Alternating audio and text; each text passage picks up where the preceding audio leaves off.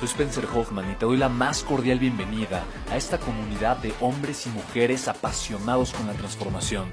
Y es que sabemos que así tiene que ser la vida, habiendo tantos con la mente confundida y plomo en el corazón, desperdiciando su potencial y dejando su vida para después, para nunca.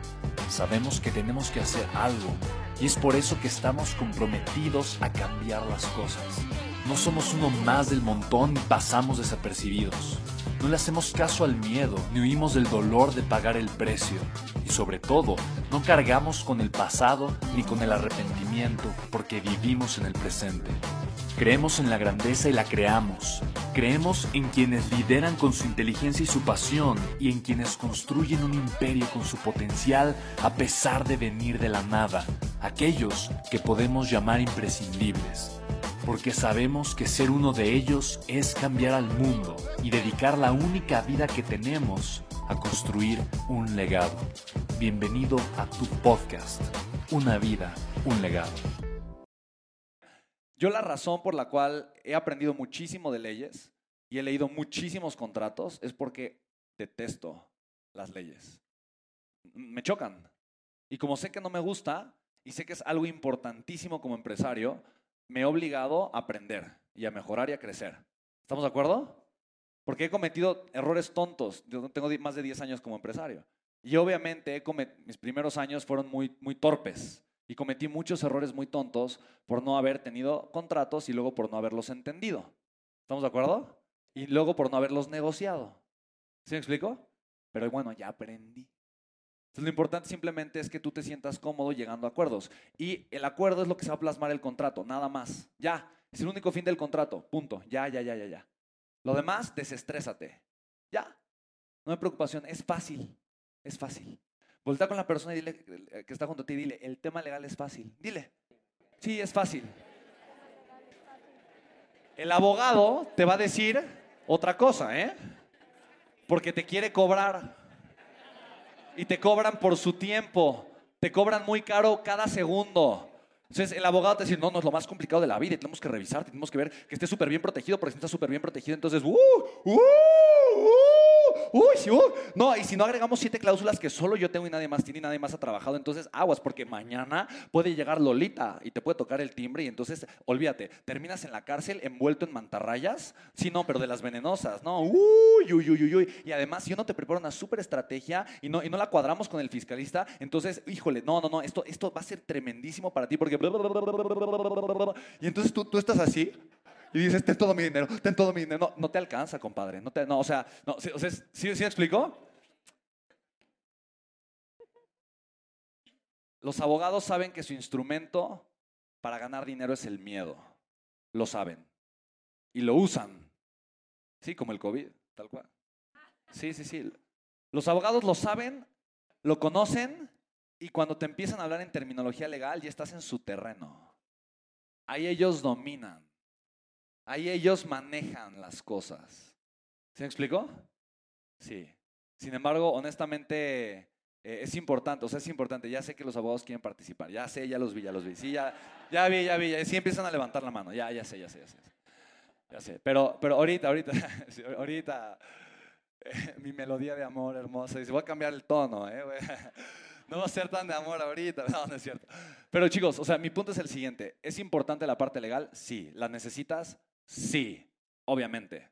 Muy importante y sí la necesitas, ¿ok? Sin embargo, no es la base de tu negocio. No es lo más importante de tu negocio.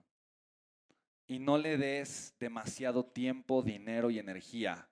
O sea, es importante que la tengas, es importante que se haga bien, es importante que lo hagan personas correctas. Pero si tú le das demasiado tiempo, enfoque y energía, esto empieza a caer y empieza a bajar. Y recuerda algo, normalmente los abogados no son empresarios, son autoempleados. ¿Ok? Que ganan mucho dinero, puede ser, pero autoempleados. Por lo tanto, ellos no son expertos en negocios. Y te podrán decir que lo son porque conocen la ley y porque han trabajado en contratos para tal empresa y tal otra y tal otra. Son autoempleados. ¿Ok? Que si es un abogado y además tiene negocios, ok, ok, ok, fantástico. Pero el típico abogado que te atiende en su despacho y que te quiere cobrar 300 mil pesos o 500 mil pesos, a nosotros nos cobran una cosa así por el contrato de, recaudación y demás, pero bueno. Pero e, esos abogados se sienten empresarios, pero son autoempleados. Se tenía que decir. ¿Ok? Sí, pues ¿qué te digo? ¿Sí me explicó? Sí, o sea, no, no, no te dejes intimidar, no te dejes canibalizar, no te dejes mermar el capital que puedas llegar a tener. Por favor, o sea, es, tu enfoque tiene que estar en obviamente crecer tus inversiones, en estar recaudando capital, hacerlo sí, de una manera correcta, pero por favor que no se quieran pasar de lanza contigo. ¿Queda claro, sí o no? ¿Sí? Bien, ok. este, Eh, última de estas, me dice ok. si se contesta o si es un tema que vamos a ver. Súper, Eh, Margarita. es, han estado hablando de dos perfiles, ¿quieres recaudar o recaudar para otros? Pero en Ajá. ningún momento han hablado la comisión de ese otro que va a recaudar, quién la determina, qué datos, qué analizas. Eso se va a ver más adelante, ya lo vimos. Ok, se mencionó ayer y al final de cuentas, ¿qué es? Es un acuerdo que yo hago con quién? Con la empresa o el empresario o el dueño del negocio que va a recibir el capital. Y es exactamente lo mismo. Y Amy lo mencionó, yo recuerdo que lo mencionó. ¿Hay parámetros o es, Es- iniciativa? Es que es lo mismo, ¿no? Es, es la- y, y similar a la pregunta de Marianita, no existe un parámetro como tal, pero por ejemplo, yo me preocuparía si una empresa está dispuesta a pagarme demasiado por el capital que le recaudo. A mí eso me preocuparía. Porque digo, hmm, a ver, ¿por qué? ¿No? Entonces, vas a quedarte con poquito dinero del inversionista, ¿no? Te va a costar mucho más trabajo crecer ese dinero y cumplir la promesa al, inversionista. Sea, eso va a vulnerar demasiado el capital del inversionista. ¿Sí me explico? Entonces, ahí es un tema de ética, ¿no? Y Amy te lo compartió. Entonces, para nosotros ese es un tema mucho más importante. Y esa es muchas de las razones por las que nosotros hemos terminado relaciones. Exactamente por eso. Porque no estábamos dispuestos a dañar a las empresas, ¿no? Que recibían el capital. Porque nosotros no vivimos de la recaudación de capital tenemos otras fuentes de ingresos. ¿Me explico? Entonces, yo digo, no, elijo no hablar mal de nadie, pero ten cuidado de la gente que vive de recaudar capital. Porque si esa es su única fuente de ingresos y solamente vive de eso, uy, uy. Yo, o sea, para mí se me prendería un foquito, ¿vale?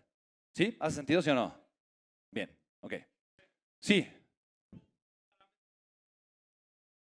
Ok.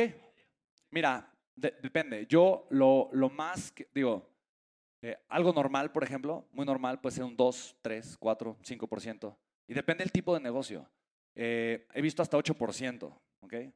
Eh, depende mucho del tipo de negocio.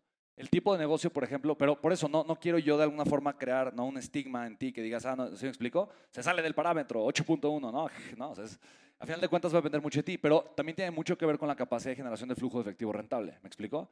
Entonces, si por ejemplo, ¿no? Si por ejemplo, y ahí también puedes llegar a diferentes acuerdos. Oye, yo te recaudo capital y obviamente yo quiero que primero gane el inversionista.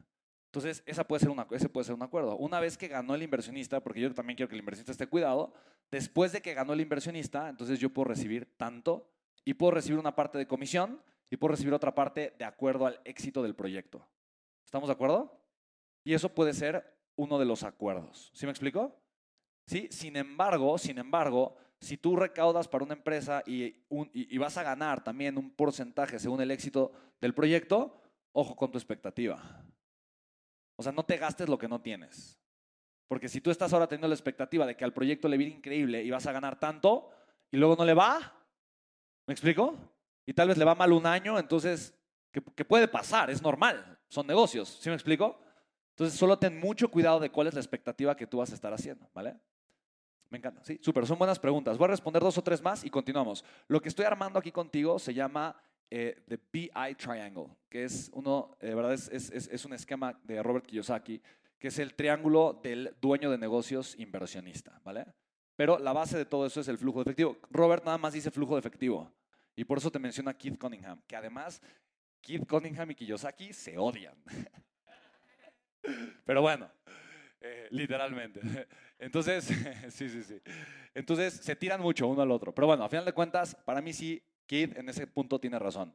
es mucho más importante la rentabilidad que el flujo de efectivo, ¿vale? Entonces, eh, ¿quién tiene el micrófono? Entonces, ayúdame, por favor, a los que veas que levantaron la mano primero, a darles eh, el micrófono, por favor, Marce.